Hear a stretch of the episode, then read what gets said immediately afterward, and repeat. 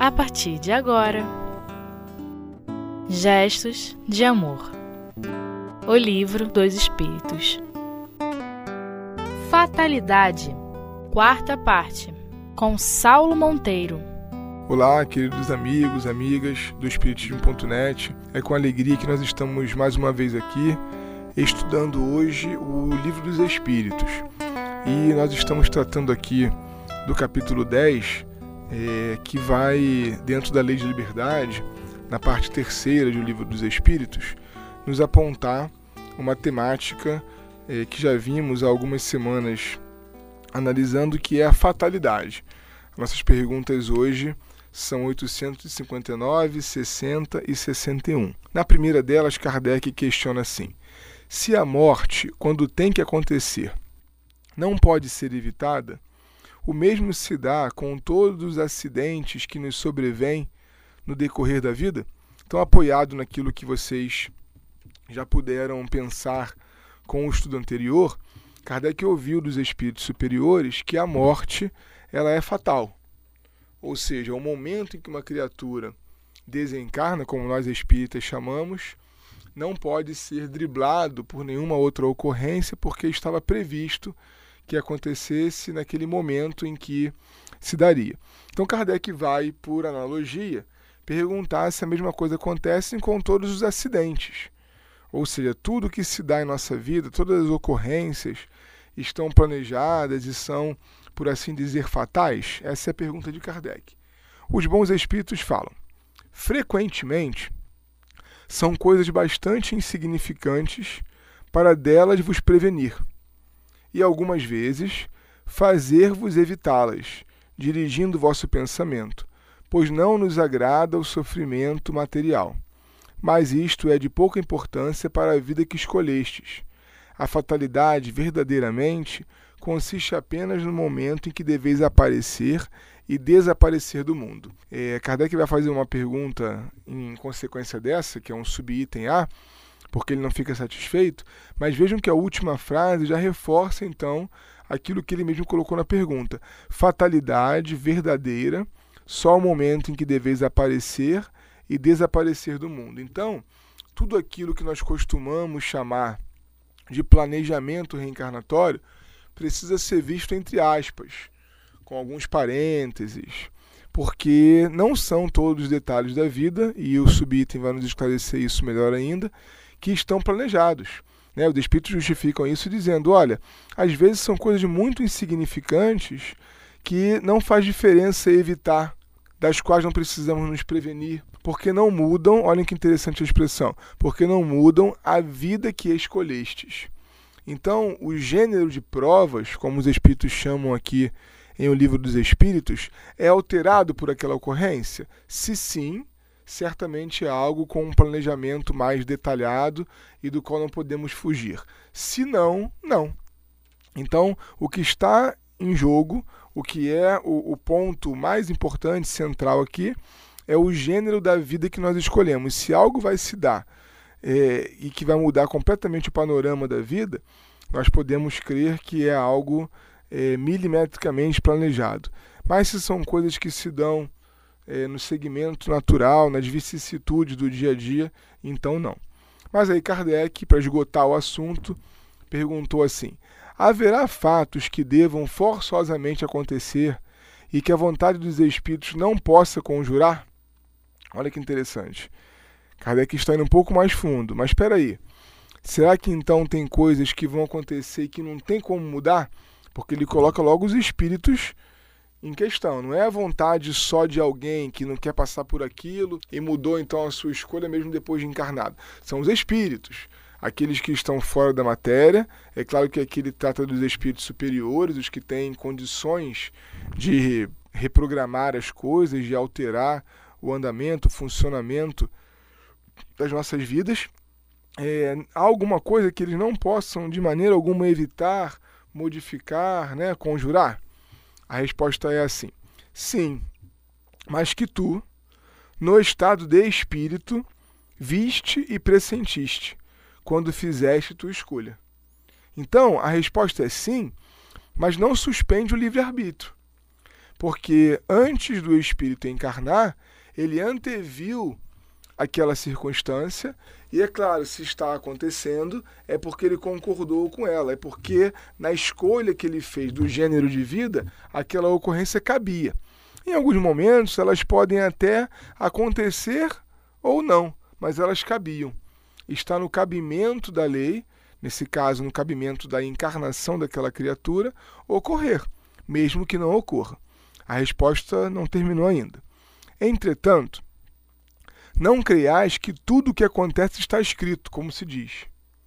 Um acontecimento é, com frequência, a consequência de alguma coisa que fizeste por tua livre vontade, de tal maneira que, se não tivesses praticado este ato, o fato não teria ocorrido. Aí ele sai de uma posição em que o livre-arbítrio está preservado só para dizer: olha, o livre-arbítrio é inclusive o responsável por essa ocorrência.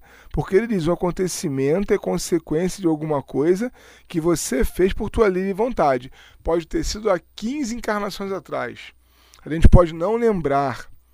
Pode ser que no estado de espírito eu não tenha plena consciência do que eu fiz, mas alguma coisa dentro de mim deseja aquela determinada experiência. Alguma coisa me atrai para ali. Vocês já viram casos de pessoas que nascem, por exemplo, num país, mas fazem a sua vida em outro?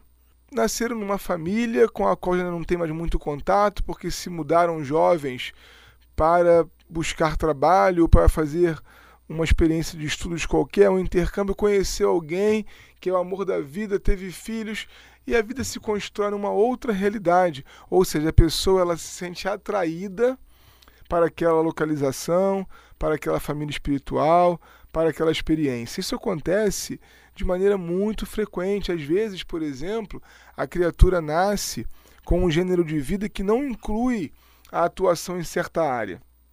Mas aquilo é tão marcante na sua alma, há tantas experiências guardadas no seu perispírito, que ela, quando vê, está ligada àquela área que a incomoda, ou que a transtornou, mas ela tem inclusive uma facilidade muito grande naquela área porque ela já manipulou o desejável, podemos dizer, o planejado, até tinha sido uma outra área. Mas resistir àquilo ali é difícil, porque faz parte da sua natureza pretérita recente. E os espíritos continuam. Se queimares o dedo, isto não é nada. É apenas o resultado da tua imprudência e o efeito da matéria. Somente as grandes dores, os acontecimentos importantes e que podem influir no moral é que estão previstos por Deus, porque são úteis à tua depuração e à tua instrução. Meus amigos, essa é uma colocação das mais importantes no nosso entendimento de lei da reencarnação. Os Espíritos estão dizendo que somente o que pode influir no moral. Então imaginem vocês, há até uma certa previsão, porque o melhor corpo disponível era aquele, aquela família vai oferecer condições sociais, psicológicas perfeitas para aquele espírito, mas num outro país há gente parecida, porque a média do ser humano é muito semelhante. Ele vai conseguir encontrar num trabalho numa outra localidade, numa área um pouquinho diferente, as mesmas questões que o levam a desenvolver tal virtude que é a mais urgente. Então, o nosso parâmetro de planejamento, de presciência, de organização da vida antes dela começar neste corpo físico que habitamos hoje, precisa ser a questão do progresso moral. Senão, nós nos sentimos presos a determinadas contingências que, na verdade, podem ser, mas não obrigatoriamente têm que ser. Quantas pessoas deixam, por exemplo, de buscar uma área profissional que lhe pode ser mais agradável porque se entendem presas àquela atuação ali, porque de repente alguém é, desavisado, interpretando o Espiritismo, disse a ela que se ela tem aquela profissão e se tudo se construiu naquela direção, é porque é o planejamento de Deus para ela. Mas a criatura está infeliz. Se o que pode influir o moral é que é acontecimento importante, que é algo mais importante do que a pessoa todo dia sair para trabalhar infeliz. Ela tem todo o direito de buscar alguma coisa que lhe felicite mais, porque estar feliz vai criar uma ambiência para que ela desenvolva a instrução, a depuração moral, que afinal de contas é o mais importante na vida. A gente vai fazer aquele breve intervalo já volta.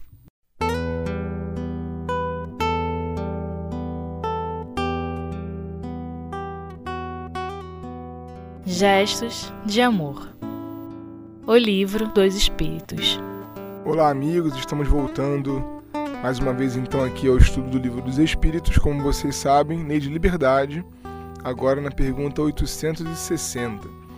O homem pode, pela sua vontade e pelos seus atos, fazer com que acontecimentos que deveriam ocorrer não se verifiquem e reciprocamente? Esse reciprocamente é importante, né? Então o, o Kardec está perguntando o seguinte: o homem pode fazer é, acontecer aquilo que não estava planejado e evitar aquilo que estava? É a pergunta de Kardec. Ele o pode, se esse desvio aparente tiver cabimento na vida que escolheu. Além disso, para fazer o bem, como deve ser, e por constituir o único objetivo da vida, ele pode impedir o mal, principalmente aquele que possa contribuir para o mal maior. Olha que sério, minha gente. Único objetivo da vida é fazer o bem. Então, quantos caminhos existem para se fazer o bem? Aquilo que nós planejamos certamente foi o que nos parecia melhor no momento em que estávamos planejando, com o suporte espiritual do quilate que a gente naquela hora tinha condições de perceber. Mas a liberdade, o livre-arbítrio são leis é, tão importantes, na verdade, isso que falamos não tem cabimento, porque todas as leis de Deus são muito importantes e elas se interpenetram. Mas são leis efetivas, que não se suspendem nunca. De maneira que a gente vai perceber então que o homem continua planejando a sua encarnação depois que a encarnação foi consumada. Não existe planejou, ah, então tá, agora ó, escolheu, acabou, hein? Escolheu, então é isso que vai acontecer e não tem jeito. Não, na verdade nós continuamos podendo planejar. Eu me recordo aqui, não é bem sobre livre-arbítrio que André Luiz está tratando, mas é, sobre prece e a ação da prece. Lá no livro é, Obreiros da Vida Eterna, nós temos a descrição de André Luiz da desencarnação de cinco companheiros. E há, é, para aqueles que não leram o livro, me perdoem as referências assim, é, um tanto quanto indiretas, mas não será difícil encontrar é, uma das companheiras dessas cinco que estão desencarnando e recebendo um suporte espiritual específico, maior, ela é evangélica e mantém é, um grande abrigo para crianças, na época chamado orfanato, é, mantém um grande abrigo onde ela é, mora, inclusive. E André Luiz e a equipe do Padre Hipólito, da Luciana, chegam até o leito de morte dela para realizar o trabalho magnético, espiritual, fazer os passes de desligamento, né? Ou seja, aqueles cinco eram completistas, eram missionários que mereciam uma atenção ainda é, maior, porque todos nós temos, naturalmente, um suporte espiritual dos nossos anjos de guarda, espíritos familiares, benfeitores que amparam os trabalhos aos quais nos ligamos. Mas eles eram diferentes, realizaram tudo tão bem feito que mereciam um suporte espiritual ainda maior. E ali estava a equipe da qual André Luiz fazia parte para realizar o trabalho. Ao chegar no quarto daquele orfanato onde estava a moribunda, é, o chefe da missão revelou a André Luiz que havia uma mudança de planos e que uma prece tinha chegado é, aos níveis mais altos do mundo espiritual e então aquela desencarnação não aconteceria mais naquela época. André Luiz tomou um susto, quase morreu de novo com a informação, porque ele acreditava que o que o mundo espiritual superior planejou era o melhor e tinha que acontecer. Ou seja, fatalidade. Era fatal. E olha que aqui estamos trabalhando com o momento da morte, né? É, para nós vermos que fatal é a ocorrência da morte. Nem o momento dela é fatal porque naquele momento então lhe foi revelado que a morte não aconteceria mais, mas só dali a seis meses. E o espírito que chefiava aquele grupo, o desafiou a descobrir quem tinha feito a prece. E aí entra um detalhes que não vamos nos ater aqui por conta da temática da prece. Mas no final das questões, o Joãozinho, que era um dos abrigados pela provável desencarnante, uma criança de 7 anos de idade ou 8, tinha feito a prece. O Joãozinho, na sua lucidez espiritual, imaginem vocês, não tinha é, capacidades cognitivas, não estava fora da matéria, estava encarnado, mas o Joãozinho, na sua lucidez espiritual, percebeu algo que aqueles todos que trabalhavam por aquela desencarnação não tinham percebido. Ou seja, a filha da mulher que ia morrendo estava grávida de aproximadamente três meses.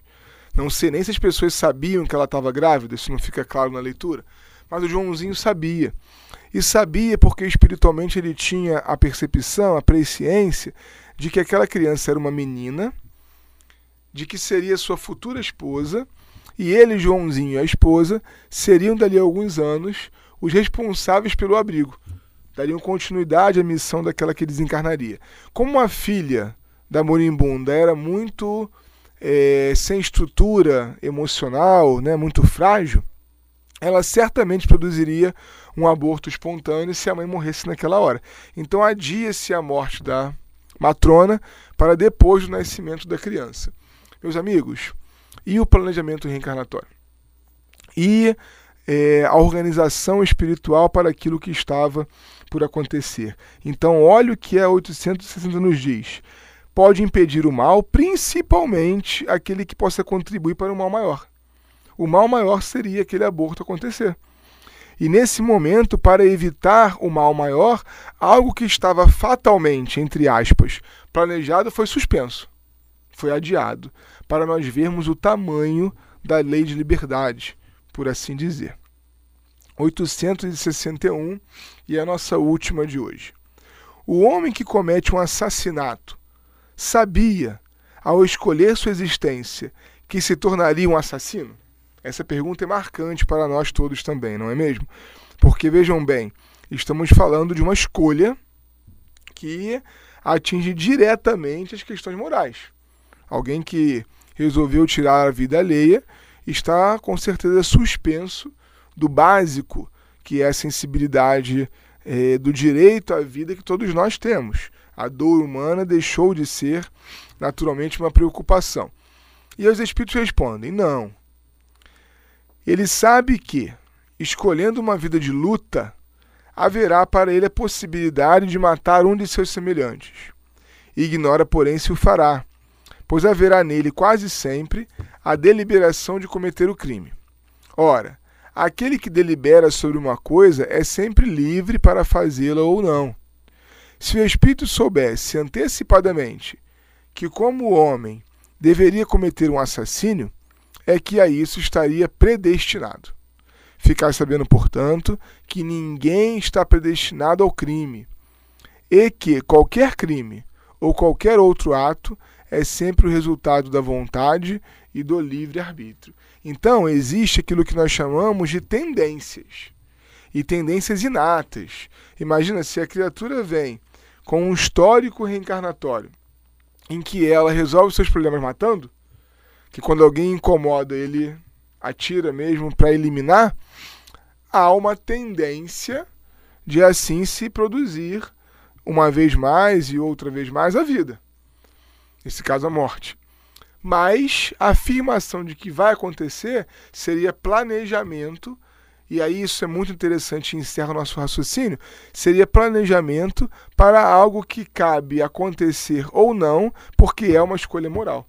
Então, nós repetimos uma frase de Kardec, colocamos no adesivo, fazemos outdoor, mas não a entendemos perfeitamente ainda, porque Kardec disse: o acaso não existe para as coisas morais.